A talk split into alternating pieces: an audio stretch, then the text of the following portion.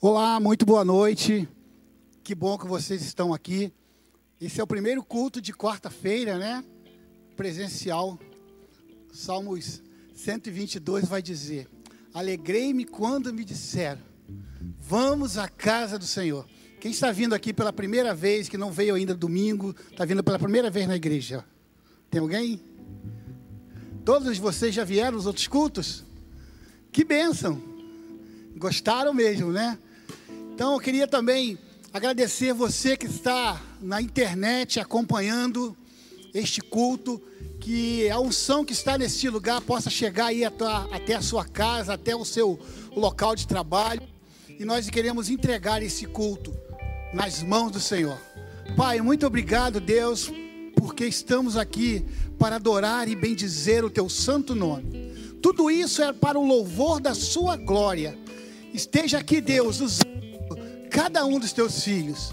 E nós fazemos isso pelo nome poderoso de Jesus. Sejam bem-vindos.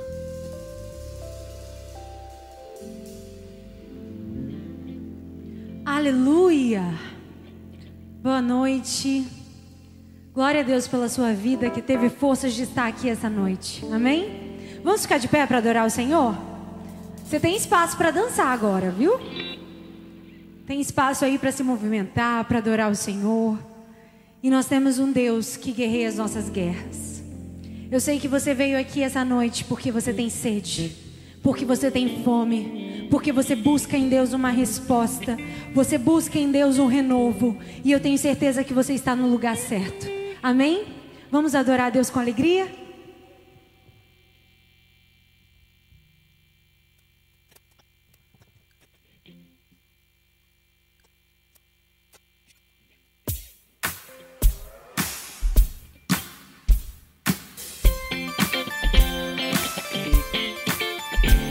Receba, Deus, o nosso louvor e a nossa adoração, a adoração da tua igreja.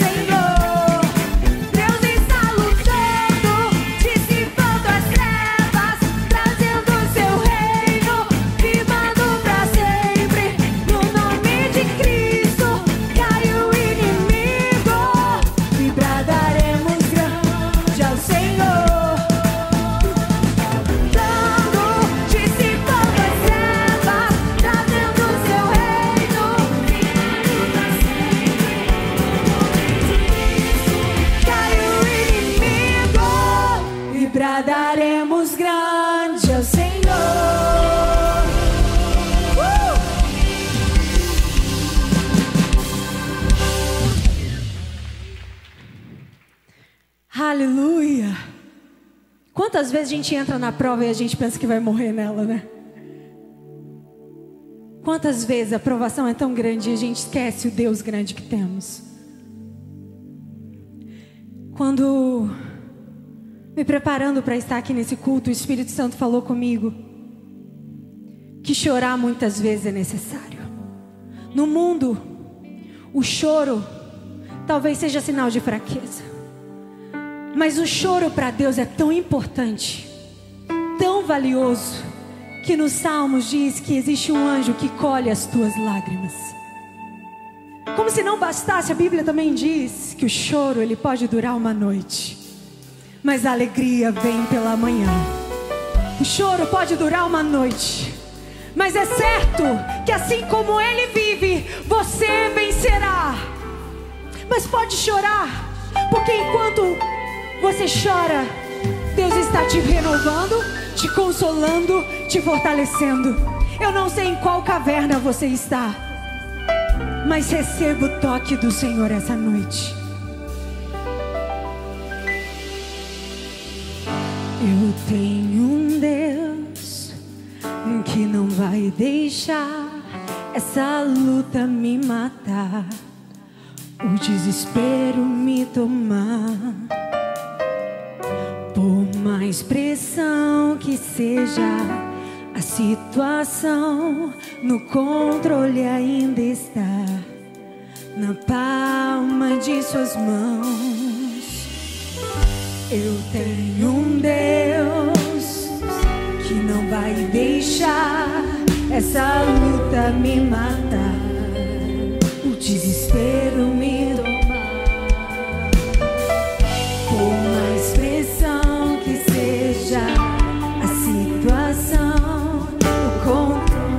Entendendo que o controle ainda está nas palmas das suas mãos? Escute aqui, ó. O choro dura uma noite, mas a alegria ela vem pela manhã. Eu creio, eu creio.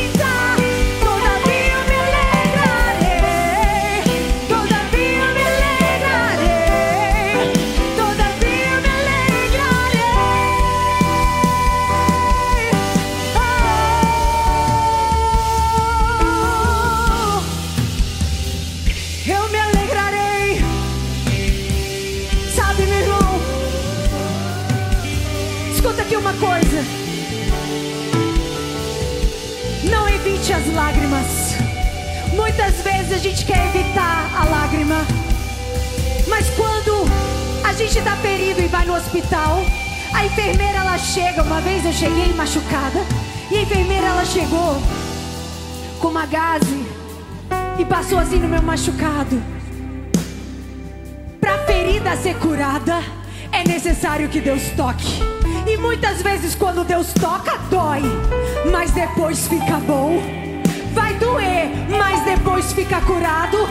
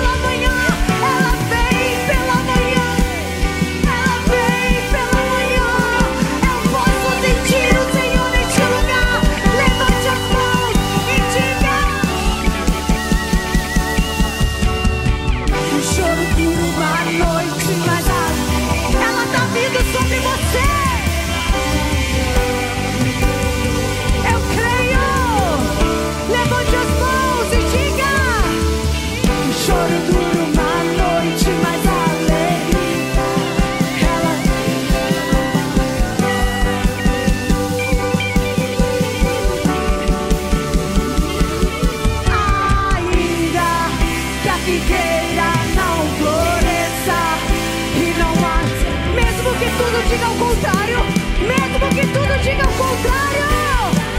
Todavia me alegrarei. Todavia me alegrarei.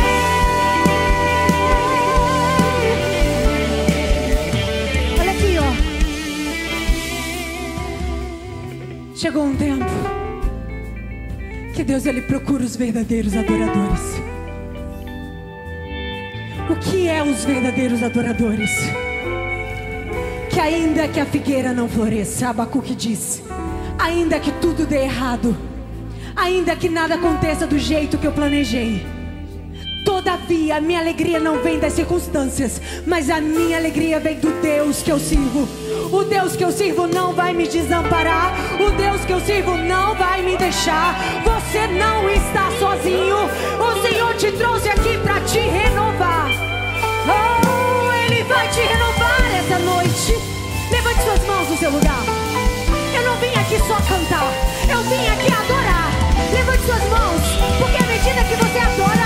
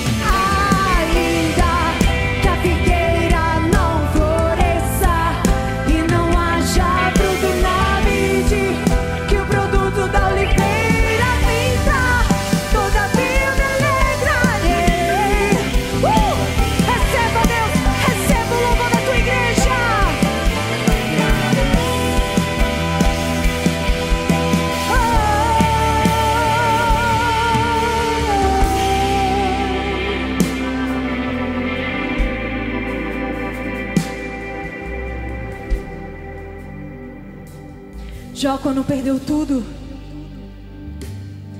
a sua mulher disse: amaldiçoa esse Deus e morre. Porque aos seus olhos ela disse: Como eu vou adorar um Deus que não me abençoa com coisas? Muitas vezes buscamos a Deus querendo tirar dele alguma coisa. Queremos que ele, dele o milagre, queremos dele a resposta. Mas que essa noite, você tenha vindo aqui essa noite só por um único, único propósito: pela presença dele. Porque você tem saudade dele. Você tá com saudade do colo dele. Hoje na minha casa eu chorei. Eu falei, Deus, eu tô com saudade tanto da tua presença. Talvez assim como Elias, você esteja numa caverna.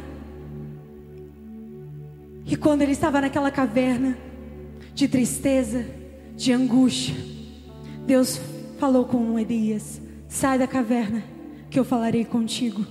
E passou um, um vento forte, e Deus não estava na ventania. E depois houve um terremoto, e Deus não estava no terremoto. Quantas coisas você acha que Deus está fazendo na sua vida, e quando você vê, ainda não foi a resposta, ainda não foi o milagre, não foi o que você estava buscando. E depois veio o fogo, e também Deus não estava no fogo mas veio uma brisa suave. Uma brisa suave. E ali estava o Senhor. Você vai orar nessa noite e vai dizer: Deus, eu quero estar tão perto, ao ponto de sentir a tua brisa suave. Ao sentir a tua brisa suave ministrando ao meu coração. Abra seu coração e cante isso com toda a sua força. Aleluia! Ele está neste lugar. Tu provês o fogo. Sim.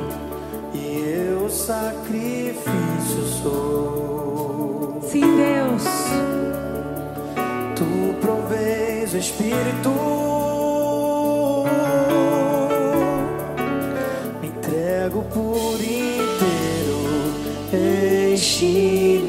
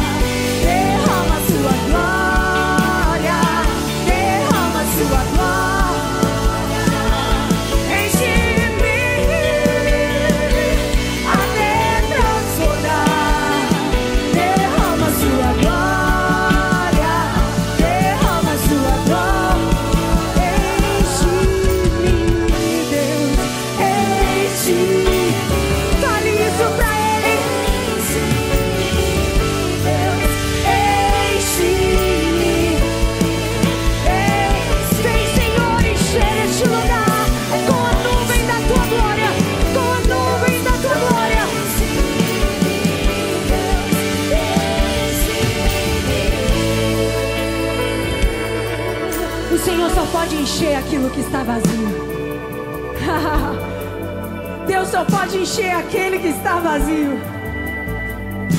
Talvez você tenha chegado aqui e você diga: Eu entrei tão fraco. Eu me senti, entrei aqui e estou tão enfraquecido. A caverna está me sufocando. Mas Deus te diz: Filho, eu estou sussurrando. Sai da caverna que eu quero te encher. Você tá entendendo? Eu quero te encher. Eu quero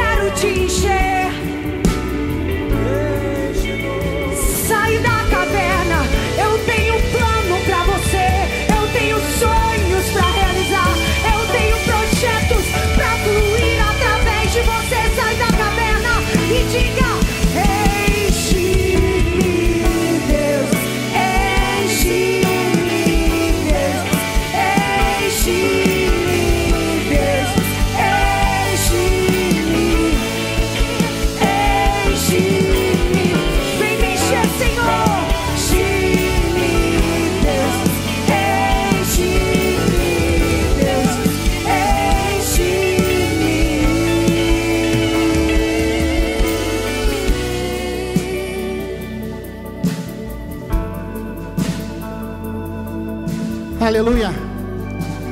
Não deixe perder esse momento. Momento onde Deus está agindo aqui. Salmo 139 diz assim: Tu me cercas por trás e pela frente, e põe a tua mão sobre mim. Tal conhecimento é maravilhoso demais, está além do meu alcance, e é tão elevado que não posso atingir.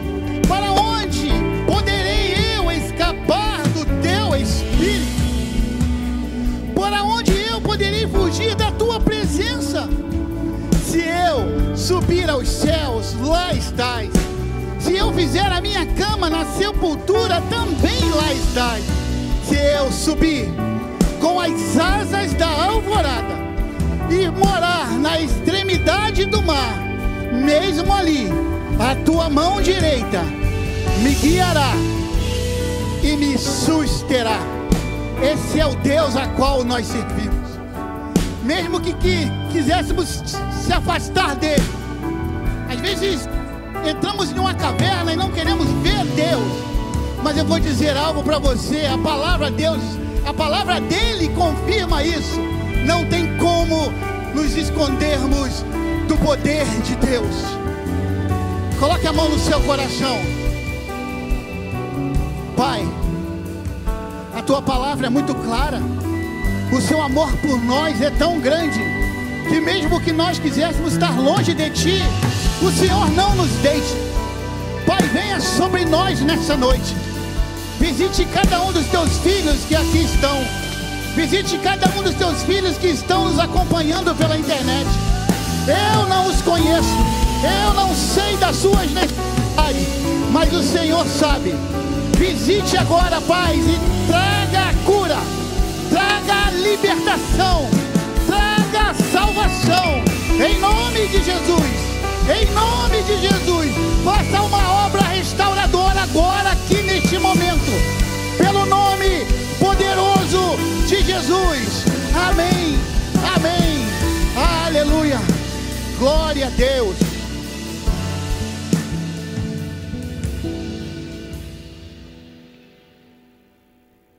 Gente já imaginava que nos depararíamos com situações difíceis, mas quando a gente iniciou o trabalho desse atendimento direto por telefone, tentando conhecer um pouquinho da realidade das famílias que estavam nos procurando, a gente começou a perceber o quão intenso, quão grave era a situação em que muitas famílias estavam atravessando ou passando. Um dos casos que mais mexeu comigo foi de uma senhora que perdeu seu marido para o coronavírus. Ela era doméstica, ela trabalhava em casa de família. Ela não pôde mais ir para casa que ela trabalhava, então ela está em casa sem receber. Se viu nesse momento de perder o marido, precisa alimentar os filhos. Teve sustento sempre dessas faxinas e agora não podendo realizá-las, ela tá catando latinha à noite para poder reciclar. O caso dela me chamou muita atenção porque a gente conversou um grande tempo, conversou sobre essa angústia, esse momento de luto. Inclusive nós passamos, né, o contato dela para o SOS Esperança. Essa senhora, graças a Deus, ela foi apresentada a Jesus, ela aceitou Jesus e ela já está em uma das nossas células.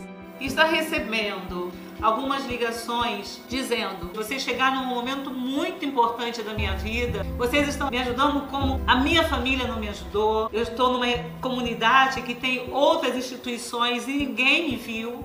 Esse tipo de retorno nos emociona, nos incentiva a continuar, a prosseguir. O que mais me marcou nesse período, sem dúvidas, foi dar às pessoas muito mais do que cestas básicas. Ver as pessoas abraçando a gente, muitas vezes até chorando, agradecendo, porque através do nosso contato profissional, elas encontraram e conseguiram auxílios que na verdade já eram direito delas e elas nunca souberam. Eu sinto uma emoção muito grande em desenvolver esse tipo de trabalho, estar inserida nesse contexto. Eu entendo que a minha profissão ela tem sido direcionada por Deus para alcançar muitas pessoas. E isso me emociona, isso me toma de emoção. A minha emoção é muito grande de ver a igreja se levantando e fazendo o papel dela. Ver que Deus nos deu a possibilidade nesse tempo de ser literalmente os braços de Cristo na vida das pessoas. Ver que Deus nos deu a possibilidade de ajudar as pessoas além do material, mas apresentando o Deus que sempre esteve com elas nas dificuldades delas. Porque esse é o tempo da igreja entender que as causas sociais são nossas, porque Deus nos chamou para transformar esse mundo.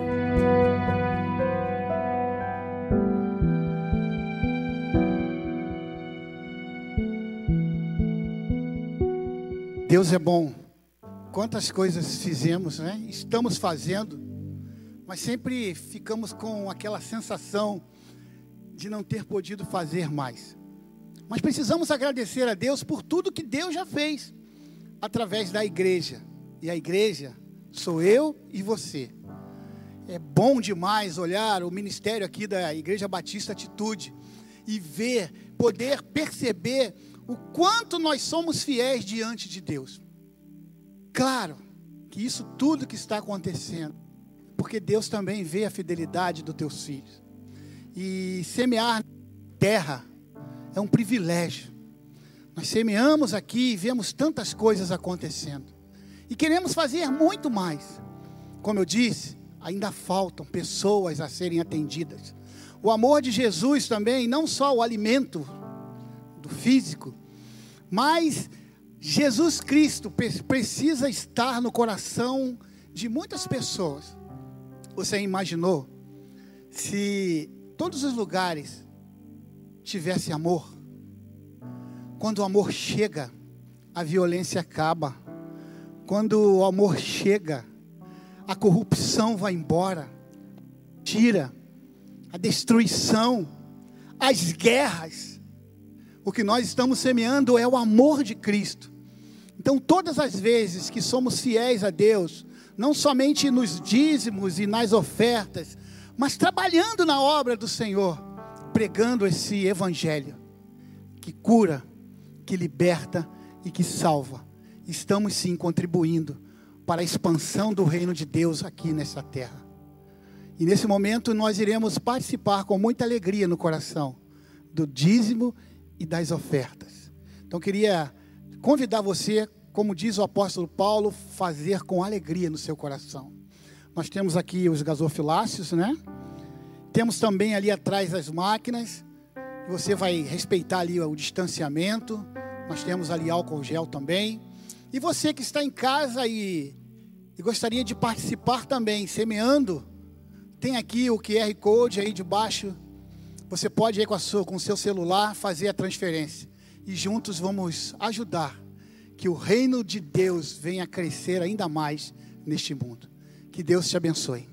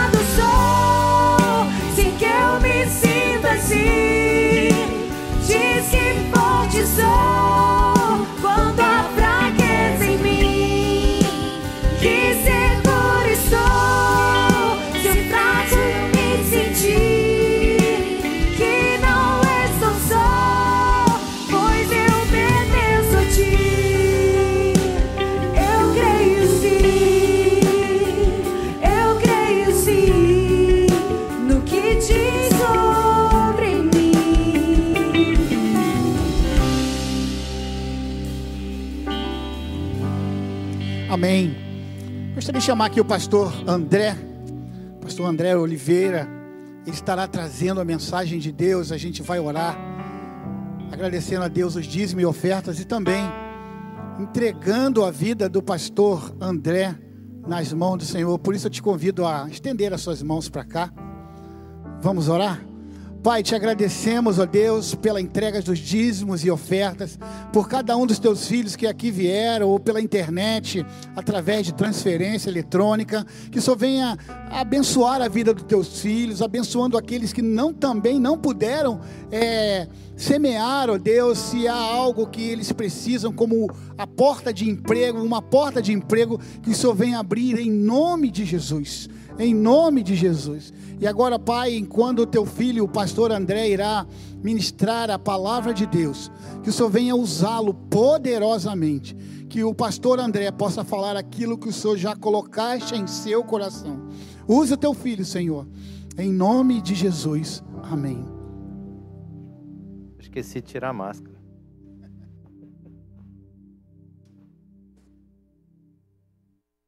Estou tão acostumado a ficar com a máscara. Chegou agora, eu acabei esquecendo. Irmãos, como é bom estar aqui com vocês. Como é bom poder ter gente aqui enquanto a gente prega, né? E é maravilhoso. Eu tenho certeza que vocês também estão experimentando uma, uma experiência nova, né? Sim, vocês ficavam apertadinhos aí, né?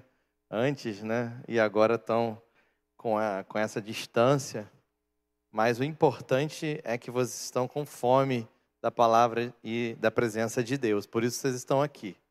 E eu tenho certeza que o Senhor me levou a trazer essa palavra por conta da vida de vocês, porque a gente traz a palavra pensando naqueles que vão estar aqui, né? naqueles que vão estar para receber essa palavra. O Senhor Deus nos usa como instrumento para trazer a revelação da palavra de Deus para a vida de vocês. Então eu espero em Deus que você se alimente dessa palavra agora, né? E que isso se aplique ao seu coração.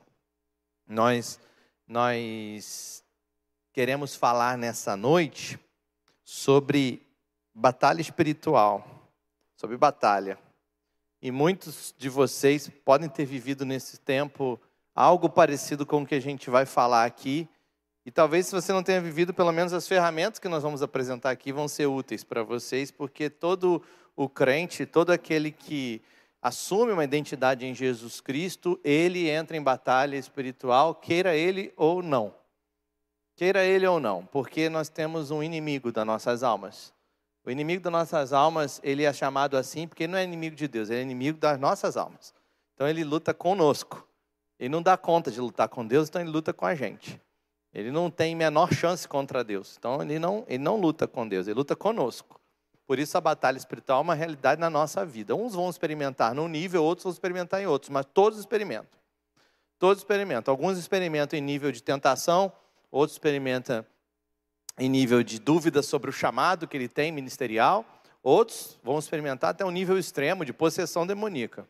Mas todos experimentam. Batalha espiritual é algo que todos vão experimentar e a Bíblia vai ilustrar isso para a gente através de algumas histórias. Eu quero usar a história de Neemias para trazer algumas, algumas ferramentas sobre essa questão, entrando em batalha. Como é que eu entro em batalha? Então, abra sua Bíblia no livro de Neemias, no capítulo 1, e nós vamos falar um pouquinho da história de Neemias e tentar aprender, né? porque esse mundo ele precisa de paz, irmãos, precisa de paz, e muita gente não vive em paz porque não sabe vencer as suas batalhas. Ou pior, está vencendo e não sabe que está vencendo.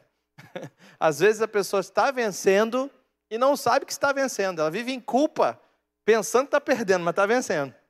Um certo pastor virou para o outro e falou: Eu peco todos os dias. Aquele pastor falou: Poxa, coisa esquisita, você peca todo dia? Peco. Sabe aquela falsa humildade? Eu peco todo dia.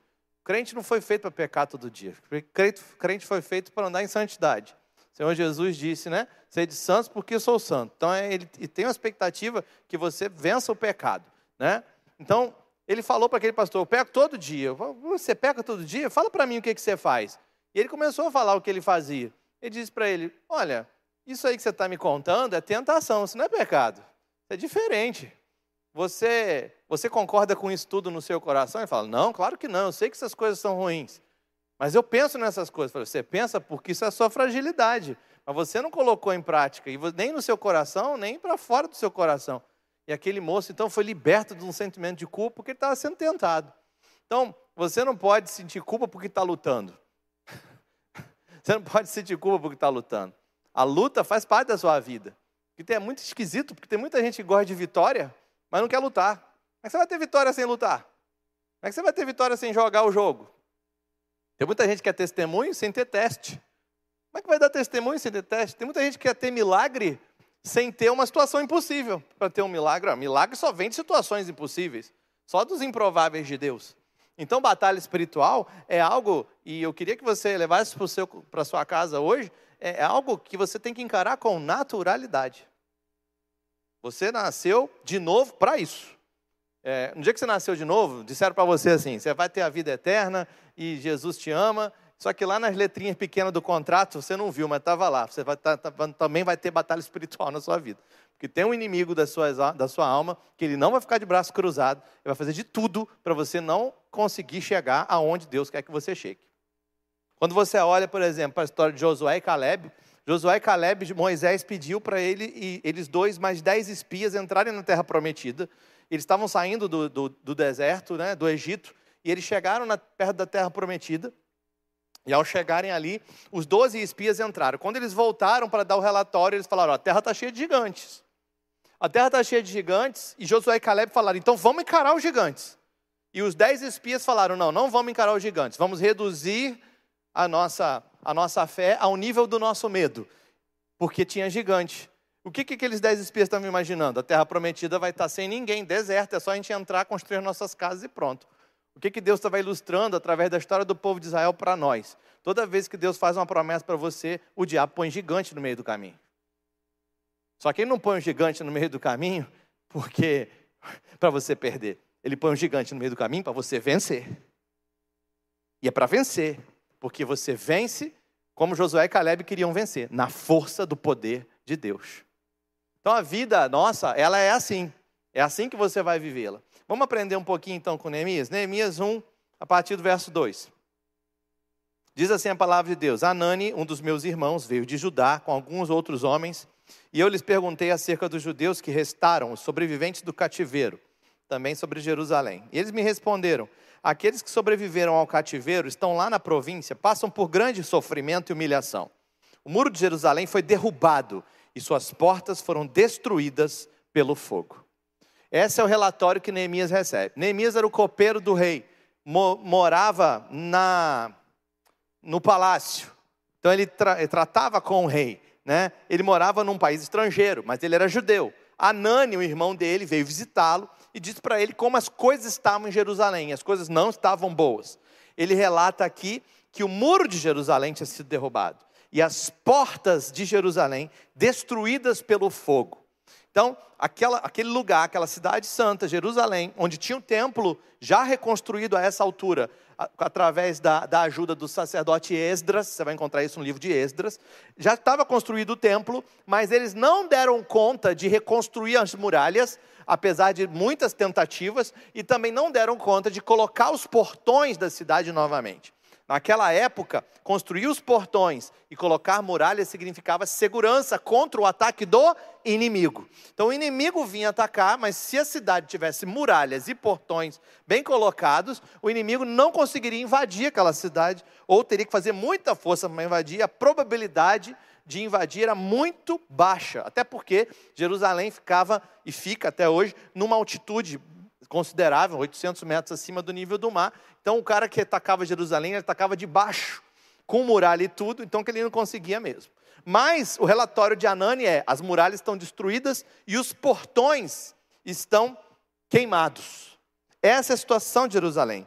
E quando Neemias soube dessa terrível situação de Jerusalém, ele pediu para o rei, está no resto do texto, não vou ler tudo aqui, mas ele pediu para o rei uma licença do trabalho dele para ir até Jerusalém, promover restauração naquela cidade. Então, Neemias é o restaurador da cidade de Jerusalém. O rei deu para ele mais do que uma licença. O rei enviou Neemias com cartas para ele passar pelos países do Transeufrates. Ele pediu para os governadores daquela região darem madeira, darem todos os materiais de construção necessários para auxiliar ele a construir as muralhas, para auxiliar ele a colocar novamente os portões no lugar. Isso está no capítulo 2 de Neemias. Mas qual é a aplicação, então, pastor, dessa missão de Neemias para nós? como aplicar essa reconstrução da muralha de Jerusalém às reconstruções das muralhas da nossa vida. Como fazer isso? Veja, uma coisa interessante: o nome de Neemias significa consolador. O nome de Neemias significa consolador, e o seu trabalho de reconstruir os muros de Jerusalém é uma linda figura do que ele, ele no caso era o copeiro, mas ele se transforma no restaurador. Então esse trabalho de restaurar é uma linda figura de como o consolador, o Espírito Santo, trabalha para restaurar as fronteiras da nossa vida e nos trazer a perfeição. Então, quando olhamos esse consolador Neemias trabalhando para reconstruir as muralhas de Jerusalém, vemos, é impossível não pensar no trabalho do Consolador, o Espírito Santo trabalhando para restaurar as muralhas e os portões das nossas vidas. Então aprendemos demais com a história de Neemias, porque vemos a própria atuação do Espírito Santo nas nossas vidas através da vida de Neemias. O Espírito Santo, ele é a terceira pessoa da Trindade que trabalha em nossas vidas a partir do momento que você recebe Jesus Cristo no seu coração, para quê? Para nos levar à perfeição. Essa é a obra do Espírito Santo. É para isso, é para nos tornar semelhantes a Jesus, discípulos de Jesus, filhotes de Jesus, Jesusinhos, cristãozinhos, cristãos. Ou seja, que lembram o ungido, aqueles que são ungidos como ele é ungido. O Espírito Santo trabalha, esse é o trabalho dele na sua e na minha vida. De fato, em Hebreus 7,11, afirma que é impossível alcançar a perfeição através do sacerdócio do Antigo Testamento. Não dava, por isso que Deus precisou levantar um sumo sacerdote, Jesus Cristo, que de uma vez por todas nos lavou dos nossos pecados, para que aí sim o Espírito Santo pudesse habitar em nós, porque o Espírito Santo não habita em lugar sujo, ele habita em lugar que já foi regenerado pelo sangue de Jesus, amém? Então habita no seu coração, ele habita em você e ele começa então a restaurar a sua vida. Ele começa a restaurar a sua vida. Para quê? Para que na batalha espiritual, para que no ataque do inimigo, as suas muralhas estejam de pé, os seus portões estejam nos lugares corretos. É isso que o, que o Consolador vai fazer. Em Hebreus 11:40 a Bíblia afirma que Deus havia planejado algo melhor para nós, para que conosco fossem eles aperfeiçoados. Ou seja, os heróis da fé do Antigo Testamento não experimentaram o que foi reservado para nós, algo melhor para nós, pelo ministério do Espírito Santo. Esse trabalho de aperfeiçoamento do Espírito Santo em nós é algo que a Bíblia mostra claramente. E a gente não pode duvidar da capacidade dessa linda obra de restauração que Deus promove em nós. Não vá por esse caminho da falsa humildade. A falsa humildade é aquela, é aquela pessoa que sobe aqui em cima, pega a palavra para orar e fala: Senhor, perdoa minha multidão de pecados. Sou tão pecador. O que, que essa pessoa está dizendo? Jesus, seu trabalho na cruz não serviu para nada.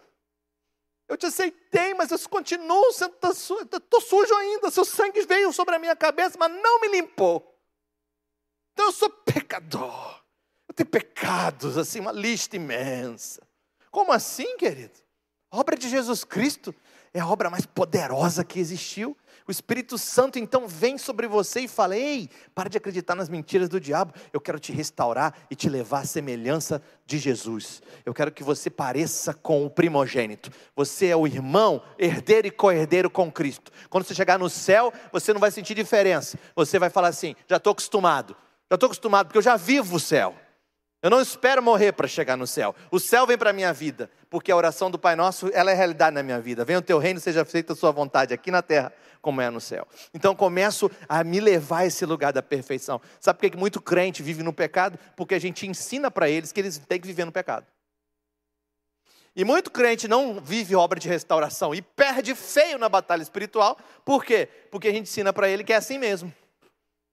Então a gente cria um monte de crente chorão quando a gente devia criar um exército poderoso, cheio de garra, para falar: Ei, Jesus Cristo me salvou, o Espírito Santo habita em mim e Ele está me restaurando. E a santificação sem a qual ninguém virá a Deus está funcionando em mim. Então eu venço o pecado que me vencia ontem, eu não, é, hoje eu venço. E amanhã eu vou vencer o que está me vencendo agora. E eu vou continuar vencendo. E é por isso que o apóstolo Paulo fala: Mas graças a Deus que sempre nos conduz em triunfo porque Ele vai nos dando de glória em glória vitória sobre o pecado. A obra de restauração do Espírito Santo de Deus é maravilhosa.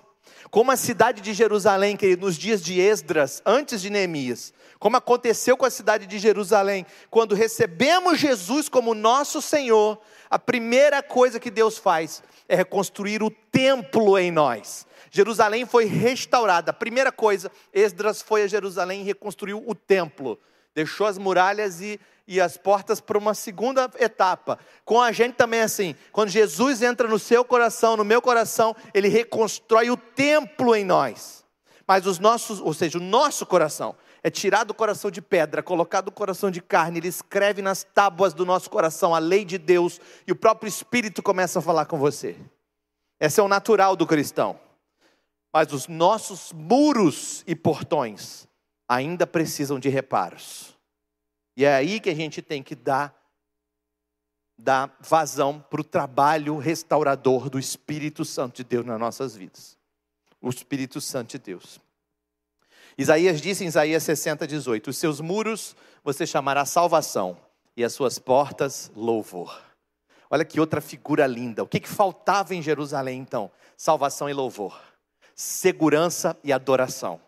Era o que estava faltando. No Novo Testamento, a palavra grega para salvação é sozo. Ela se refere não somente à ressurreição espiritual, mas à restauração total do nosso corpo e da nossa alma.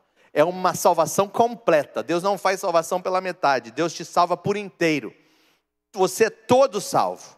O Espírito Santo reconstrói nossas muralhas de salvação pela correção dos nossos padrões de pensamentos, que eram velhos e quebrados, agora ele corrige e ele reconstrói essa muralha de salvação em nós, estabelecendo novas fortalezas em volta da nossa vida, fortalezas agora estabelecidas pela verdade, que agora traz saúde, que agora traz força a cada dimensão do seu ser.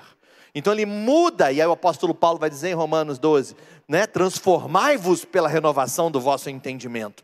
Então ele muda os padrões de pensamento, como você enxerga a vida, como você reage à vida, como você enxerga a sua própria vida. Ele vai mudando, ele vai te dando muralhas de salvação para você, para que quando chegar o ataque do inimigo, ele não te atinge, porque você tem a verdade para te proteger a verdade para te proteger. Jesus não, não chamou o diabo de pai da mentira só para tirar sarro dele. Não. Jesus chamou o diabo de pai da mentira para que a gente ficasse atento, porque ele é mentiroso. E ele enche o coração da gente de mentiras. E ele é oportunista. Então nós temos que entender: muralhas de salvação são levantadas pelo Espírito Santo, modificando padrões de entendimento da nossa mente como o Espírito Santo nos restaura, ele treina os nossos desejos a escolher pensamentos, valores e comportamentos que agora adorem ao Senhor. Então você que aquele que roubava não rouba mais. Aquele que matava não mata mais. Aquele que aceitava o suborno não aceita mais. Como João Batista mesmo foi falando, quem faz não faça mais. Quem faz não faça mais. Como é que muda? Como é que muda? Como é que muda um pecador? Como é que muda alguém que está morto espiritual? Através da ressurreição. Como é que vai ressuscitar alguém? Você tem poder para ressuscitar alguém? Eu não tenho. Só o Espírito Santo de Deus. O mesmo Espírito que ressuscitou Jesus Cristo dos mortos, nos ressuscitou, nos trazendo uma nova vida em Jesus Cristo. Você está vivo novamente. Você tem as muralhas da salvação. Ele está restaurando muralhas de salvação, portas de louvor na sua vida. E ele faz isso, é o trabalho dele. Portões no caso, representam pontos de acesso em nossos corações. Depende das escolhas que fazemos, mas quando elementos malignos do engano infectam nossas escolhas, os nossos portões ficam meio que enferrujados, sabe? Meio que travados, eles ficam semi-abertos, e as nossas escolhas estão infectadas, estão enferrujadas. E aí você dá abertura para coisas erradas entrarem na sua vida. Portões, portões são restaurados pelo Espírito Santo também. Ou seja, enquanto permanecemos apáticos, letárgicos, passivos, os espíritos demoníacos por trás das nossas escolhas ficam ocultos, se movem sem serem notados, porque assim o inimigo tem livre acesso ao nosso coração, à nossa mente. E muitas vezes você não vai nem perceber que ele está entrando, que as nossas escolhas estão sendo levadas, estão ficando enferrujadas, não é mais o Espírito Santo que ajuda você a escolher, e os seus portões ficam semi-abertos. O inimigo entra devagarzinho. Você acha que o inimigo entra na vida de todo mundo fazendo aquela cena de Hollywood cinematográfica, aquela coisa horrorosa? Não. A maioria das vezes ele entra devagarzinho, quietinho, na dele. Quando você percebe, ele já entrou. Ele já contaminou. Somente quando acordamos da nossa complacência, fechamos os portões da nossa mente ao pensamento demoníaco, aí que o inferno fica perturbado, aí ele começa a irromper. As portas estão fechadas, as portas de louvor estão fechadas, a muralha está restaurada, o inferno fica louco. Ele fala: ali está um servo do Senhor, restaurado pelo sangue de Jesus, cheio do Espírito Santo de Deus. Aí ele se levanta. Muita gente fala: é, minha vida era boa, até que eu recebi um chamado de Deus. Aí o inferno se levantou contra mim. É assim mesmo. É assim mesmo. Porque ele não mexe com quem não ameaça ele. Ele só mexe com quem representa ameaça para ele. Ele só mexe com quem representa ameaça para ele. Por isso o apóstolo Paulo vai dizer: é impossível servir ao Senhor e não sofrer perseguições. Mas voltando para Neemias, vamos dar uma espiada por trás das cortinas do tempo aqui e ver se podemos ter uma ideia da natureza desse conflito né, que guerreia contra os muros e portões da nossa alma. O que, que acontece? Os muros e portões são restaurados pelo Espírito Santo. Vamos descobrir a estratégia que o inimigo usa, olhando para a história de Neemias, enquanto ele reconstrói as muralhas de Jerusalém.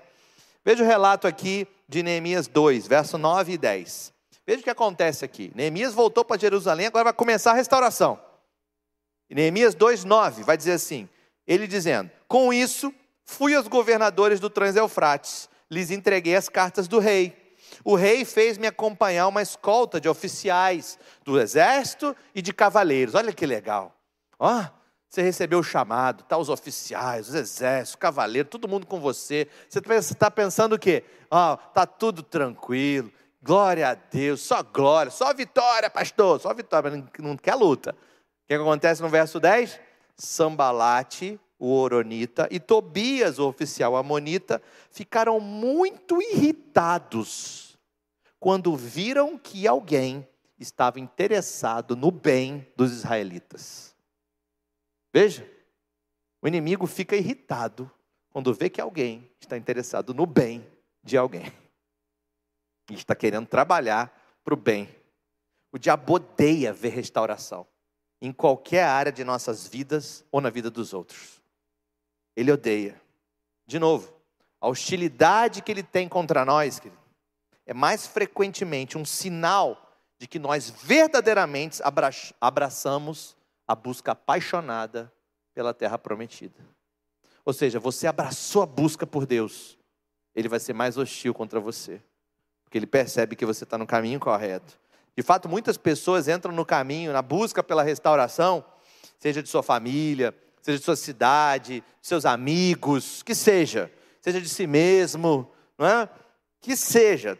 Tem relatos de que tudo antes estava bem, mas quando começaram a buscar o Senhor, um relacionamento mais profundo, parece que as coisas pioraram.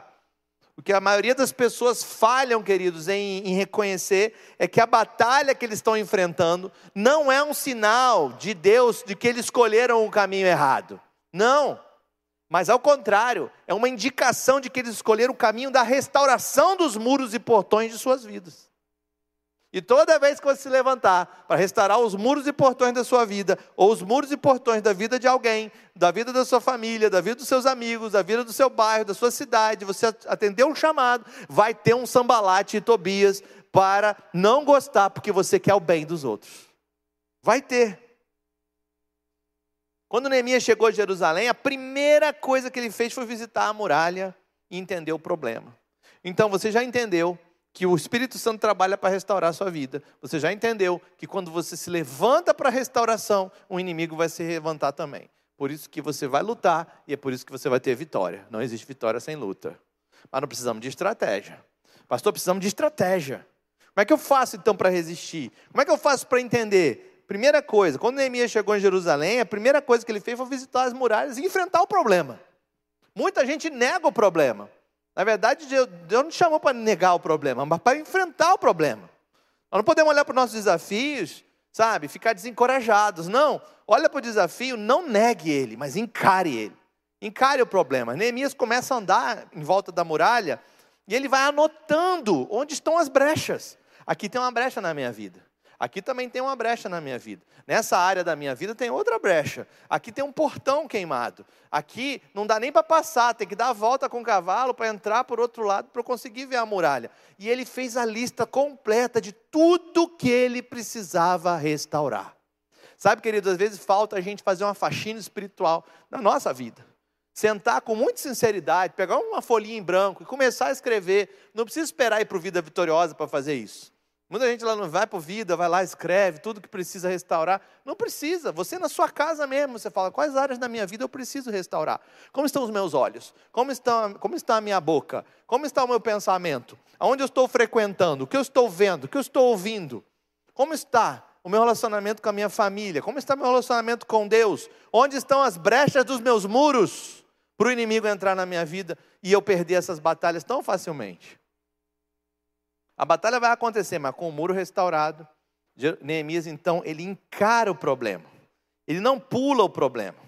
Ele chega em Jerusalém, sai à noite, não diz para ninguém. Entendeu? Entendeu isso aqui? Não diz para ninguém.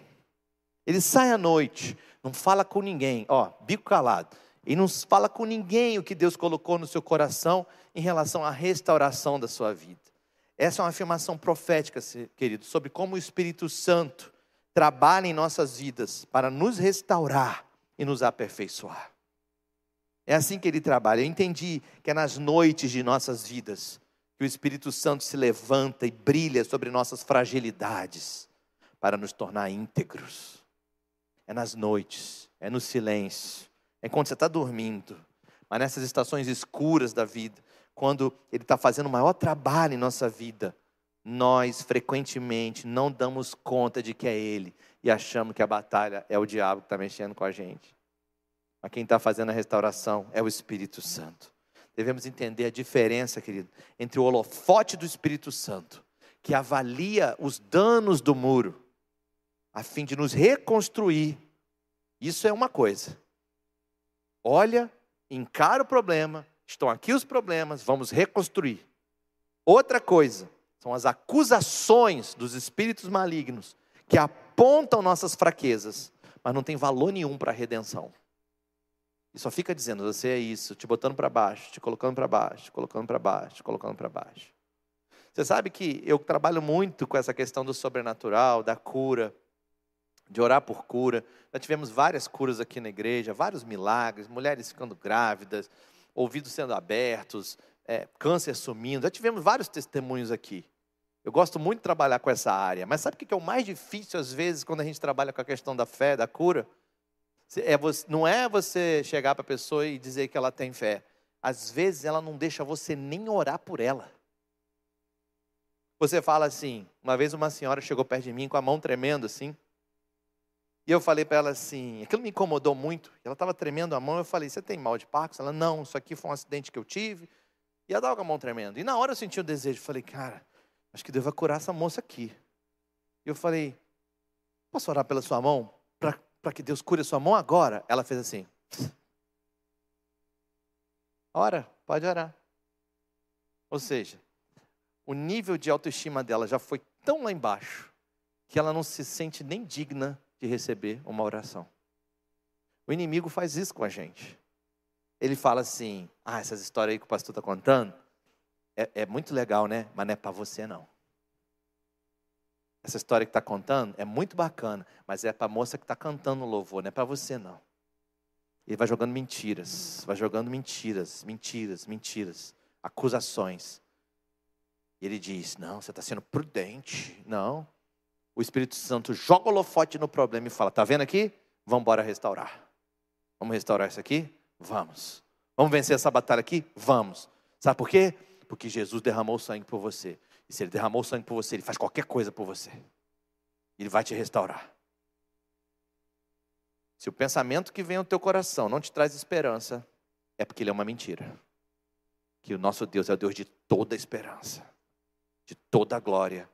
E ele não vem para te rebaixar. Se o pensamento é para te rebaixar, repreende na hora, em nome de Jesus. Essa voz não é de Deus não é de Deus. Veja o contraste entre a visão de Neemias, estou olhando o tempo aqui, Veja o contraste entre a visão de Neemias para a situação, de, do inimigo, para a situação que está acontecendo e a visão dos inimigos. Veja o contraste, olha como que cada um vê. A perspectiva de Neemias foi essa, está aqui em Neemias 2,17. Então ele lhes disse: Vocês estão vendo a situação terrível em que estamos? Veja, ele não nega o problema. Jerusalém está em ruínas, suas portas foram destruídas pelo fogo.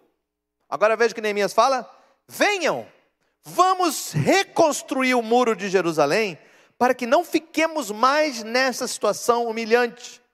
Também lhes contei como Deus tinha sido bondoso comigo. Agora ele fala tudo, né? E o que o rei tinha me, me feito. Eles responderam: sim, vamos começar a reconstrução. E se encorajaram para esse bom projeto. É o consolador, é o encorajador. Neemias é o consolador, é a pessoa do Espírito Santo, te encorajando e dizendo: olha a situação terrível que você está. Hum, Jesus já derramou o seu sangue. Não era para você estar assim. Você não é assim. Você já era para estar voando. Você é uma águia. Você não, não, não é aqui, é a galinha que fica aqui, voa daqui, morre ali. Não, você é uma águia. Vamos embora reconstruir esse muro? Ele te encoraja. Ele fala: Eu tenho planos maiores para você. Jesus, o Senhor Deus fala através de Jeremias: Eu é que sei os planos que eu tenho para vocês. Planos de paz e não de morte. Eu é que sei os planos que eu tenho para você. Porque os meus pensamentos são muito maiores que os seus pensamentos. Viu como é que quando Deus fala é outra coisa? Não é voz de diminuição? Então ele, ele olha para a situação. Agora, olha como o inimigo olhou. No verso, em Neemias 4, verso 1, diz assim: Quando Sambalate soube que estávamos reconstruindo o muro, ficou furioso. Alguma semelhança aí? Quando o inimigo soube que tinha alguém reconstruindo os muros de sua vida, ficou furioso aquele membro da sua família começou a caçoar de você. A tua mãe parou de falar contigo porque você entrou na igreja. O seu amigo parou de andar com você. O pessoal do Facebook só faz zoar a tua vida porque você agora é crente, é careta e tal. Eles ficam furiosos. O diabo fica em polvorosa. Uma pessoa está sendo restaurada porque ele sabe o que é uma pessoa na mão de Deus. Ele sabe. Ridicularizou os judeus e na presença dos seus compatriotas e dos poderosos de Samaria, disse: O que aqueles frágeis judeus estão fazendo? Será que vão restaurar o muro? Irão oferecer sacrifícios? Irão terminar a obra num só dia? Será que vão conseguir ressuscitar pedras de construção daquele monte de entulhos e de pedras queimadas? Tobias, o Amonita, que estava ao seu lado, completou. Olha como é que o inimigo é sagaz. Pois que construam, basta que uma raposa suba lá para que esse muro de pedras desabe. É assim que o inimigo trabalha com a gente. Ele desmerece a obra do Espírito Santo. Você é pecador. Você nunca tem, não vai ter jeito. Você vai entrar no céu como pelo fogo, chamuscado. O chamado que você tem para sua vida. Esquece. Reconstrói. Se uma raposa subir em cima, derruba. Neemias, como o Espírito Santo em nossas vidas, teve uma perspectiva honesta das condições da muralha e portões. Ele não encobriu, não minimizou a situação, nem tentou fazer o povo se sentir culpado por aquela condição. Ao invés disso, ele falou: Você vê a situação terrível que nós estamos? Vamos reconstruir a muralha. Vamos reconstruir a muralha. Vamos reconstruir a sua vida. Vamos reconstruir a sua vida. É disso que nós precisamos. Mas o diabo, o diabo é acusador. O apóstolo João descreveu o diabo como um acusador dos nossos irmãos, que nos acusa diante de Deus dia e noite. Apocalipse 12, 10. O diabo faz carreira nos agredindo. Então você tem que se vestir da armadura de Deus para apagar as flechas do diabo, através do escudo da fé. Ele é um destruidor de oportunidades. Ele não liga para o nosso histórico. Ele vai empregar suas acusações sobre nós, independente de quem somos. Sabe o que, que ele faz? especulações mentirosas. E você está aqui, você é privilegiado, você está em casa ouvindo essa mensagem, você é privilegiado, porque você não vai cair mais nessa. Você não vai cair mais nessa, porque está aqui. Olha o que ele faz. O que aqueles frágeis judeus estão fazendo? Ataca a nossa personalidade. Você é frágil.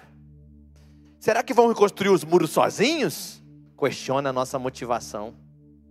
Irão oferecer sacrifícios? Sabe o que ele faz? tenta desmerecer o seu relacionamento com Deus. Sabe o que ele fala? Vão terminar a obra num só dia? Será que vão conseguir ressuscitar pedras desse monte de entulhos? Sabe o que o inimigo está tentando fazer? Tentando te convencer que você não tem habilidade para terminar a missão que Deus te deu. Pois que construam, basta com a raposa suba lá, ele ataca a qualidade do seu trabalho. Começa a dizer que não presta, não vale. Não vale. Esse esquema do inimigo, querido, nunca mudou em milhares de anos, é o mesmo. Você diria então para mim assim, ah, pastor, então dois mil anos depois, dois mil anos nada, né? Porque Neemias está bem atrás, né? Três mil anos depois, a gente já está já tá PHD nesse assunto. Não, querido.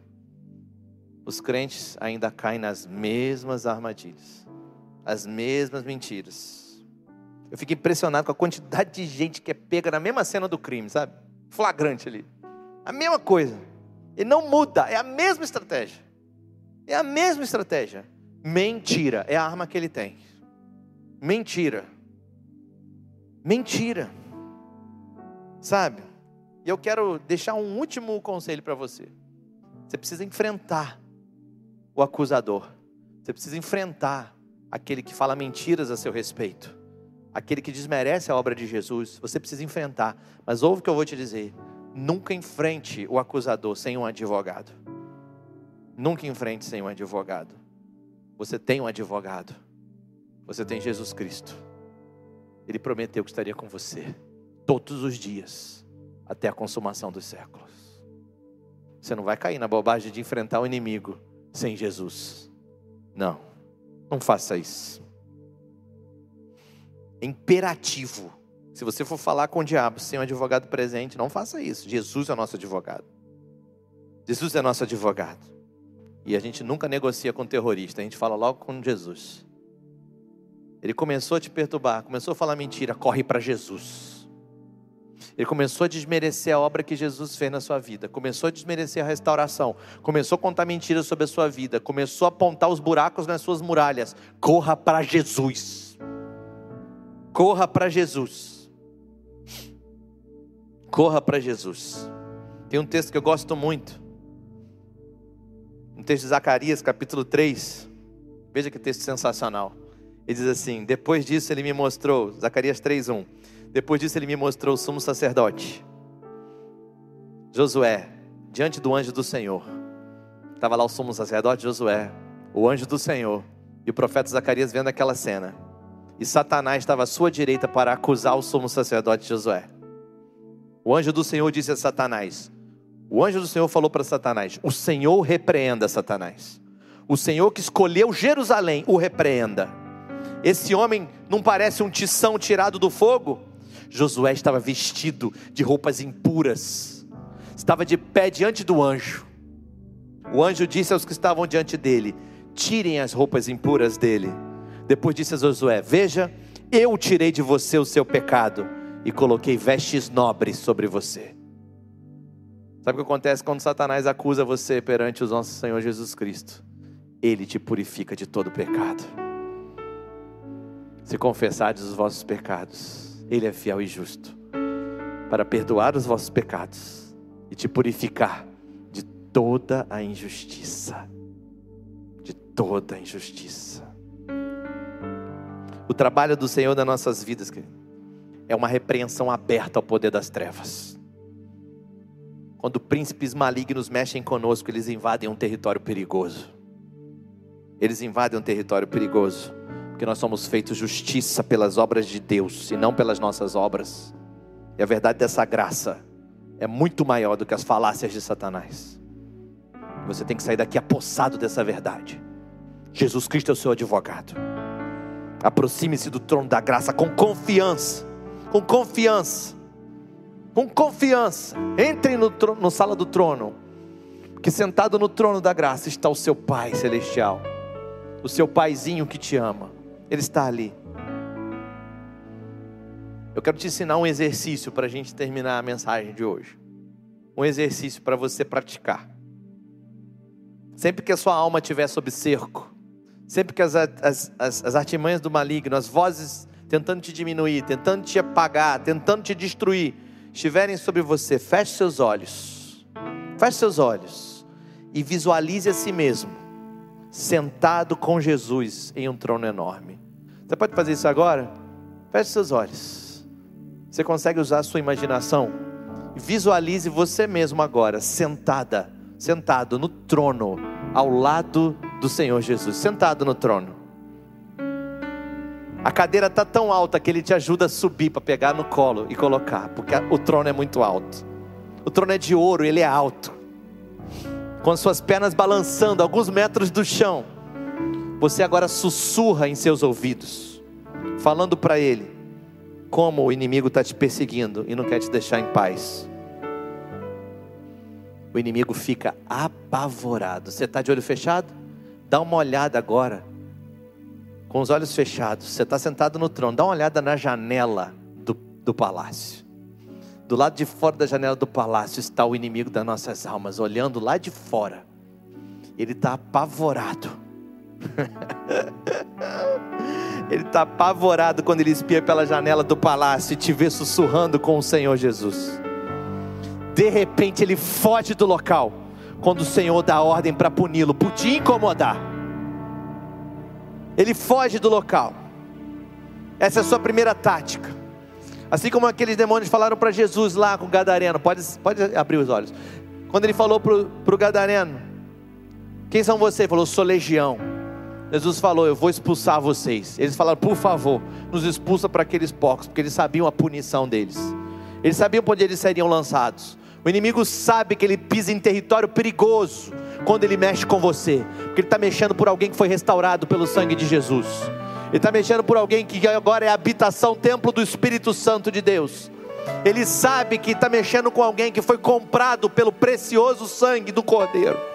Ele sabe que ele está em terreno perigoso. A única estratégia dele é tentar te enganar com mentiras.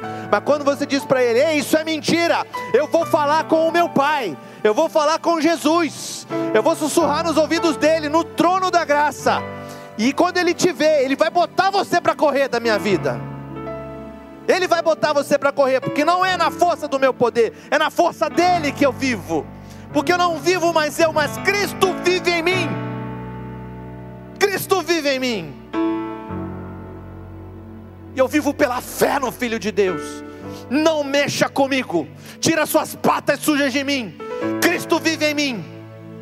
Eu não aceito as suas mentiras.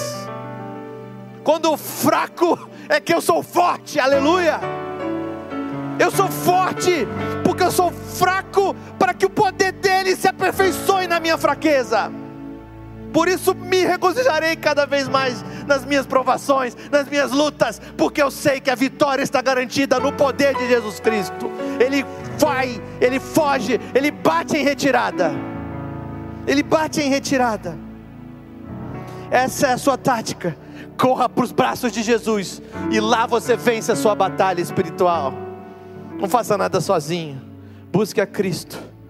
Ele é o único capaz de colocar para correr aquele que te atormenta, aquele que te conta mentira, aquele que não quer que você viva tudo que Deus quer para você. Deus tem planos lindos para você. Eu quero te fazer um convite hoje. Você que ainda não recebeu Jesus Cristo no seu coração. Se você ainda não recebeu a Cristo como Senhor da sua vida, e você está aqui comigo hoje, ou você está em casa, eu quero te fazer uma pergunta. Quando o diabo te atacar, para onde que você vai correr? Eu vou correr para os braços de Jesus. Você hoje precisa tomar uma decisão por Jesus e dizer: eu vou correr para os braços de Jesus hoje. Eu corro para o trono da graça de Jesus hoje. Você quer fazer hoje essa decisão? Feche seus olhos aí no seu lugar. Repita essa oração comigo. Aí no seu coração diga: Santo Deus, eu corro para os braços de Jesus hoje. Não vou enfrentar o inimigo sozinho mais. Não tem dado certo. Só tem piorado a situação. Eu corro para os braços de Jesus hoje. Ele é meu Senhor, meu Salvador. Eu creio nele. Eu creio nele. Eu creio na Sua obra salvadora. Eu creio em Seu amor. Eu creio em Seu nome poderoso. Eu convido o Espírito Santo restaurador para vir restaurar a minha vida a partir de hoje. Eu faço isso no nome do meu Salvador e Senhor Jesus Cristo. Amém e amém. A igreja continua orando com seus, suas cabeças baixas. Eu quero perguntar: tem alguém aqui hoje dizendo, Eu corro para os braços de Jesus hoje? Levante seu braço bem alto, eu quero conhecer você. Dizendo, Eu corro para os braços de Jesus hoje. Eu corro para os braços de Jesus. Você corre para os braços de Jesus hoje? Levante seu braço bem alto. Você tem Jesus para correr? Você em casa tem Jesus para correr? Se não tem, você tem que correr para os braços de Jesus hoje. Hoje. Não enfrente batalha sozinho.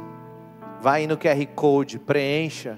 Diga para nós no WhatsApp: Eu quero receber Jesus. Eu recebo Jesus hoje. Eu recebo a Cristo porque eu quero ter para quem correr. E você que está aqui e que recebeu essa verdade, eu quero te convidar a ficar de pé no seu lugar. Fique de pé aí no seu lugar. Todos de pé. E eu quero te convidar a louvar o Senhor agora junto conosco.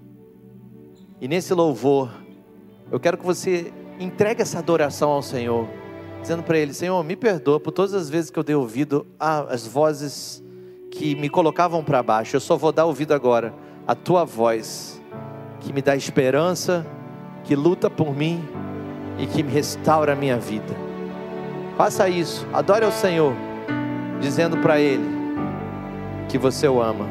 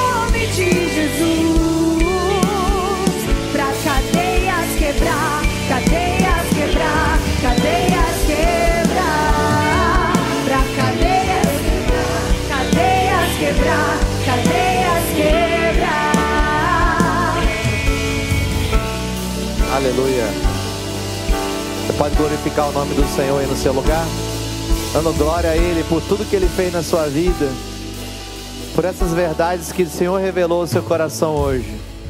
Faça um acordo com Deus hoje, faça um acordo com o Senhor hoje. Diga para o Espírito Santo, você que já é regenerado pelo sangue de Jesus, diga para o Espírito Santo: Espírito Santo, eu vou deixar você fazer a obra de restauração na minha vida. E eu vou calar a voz do inimigo. E eu vou chamar Jesus Cristo. Sempre que ele tentar atrapalhar a restauração. Mas eu não vou desistir da restauração. Eu não vou desistir de, de- de tapar o buraco das muralhas. Eu não vou desistir de restaurar os portões da minha vida. Porque o Espírito Santo faz a obra, mas você tem que permitir a obra. Então faz esse pacto com ele. No nome de Jesus. No nome de Jesus. No nome de Jesus. No nome de Jesus. No nome de Jesus. Há poder no nome de Jesus. No nome de Jesus.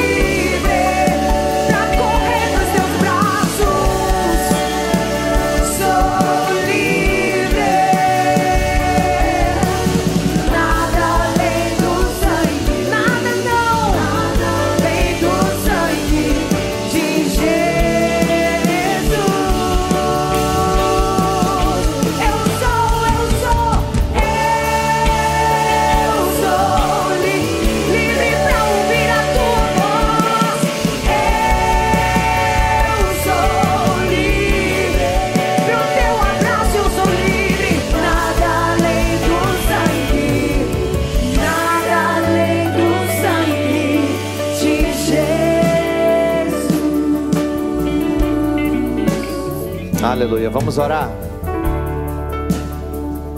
Senhor, obrigado pela obra redentora de Jesus. Obrigado, Senhor, pela obra restauradora do Espírito Santo de Deus. Senhor, obrigado pela vida dos meus irmãos, das minhas irmãs aqui. E eu quero declarar profeticamente restauração de muralhas, reconstrução de portões, salvação e louvor na vida dos meus irmãos. Vitória em toda batalha espiritual, porque a vitória é conquistada por Jesus Cristo, nosso Salvador. E se porventura alguém aqui deixou brecha, se porventura alguém aqui deixou portões enferrujados, eu repreendo agora todo espírito, toda opressão do mal, para que bata em retirada no nome de Jesus, para que apenas a voz do Espírito Santo seja ouvida e nenhuma outra voz seja ouvida, apenas a voz do Senhor Jesus, no nome de Jesus, no nome de Jesus, amém e amém. Glória a Deus.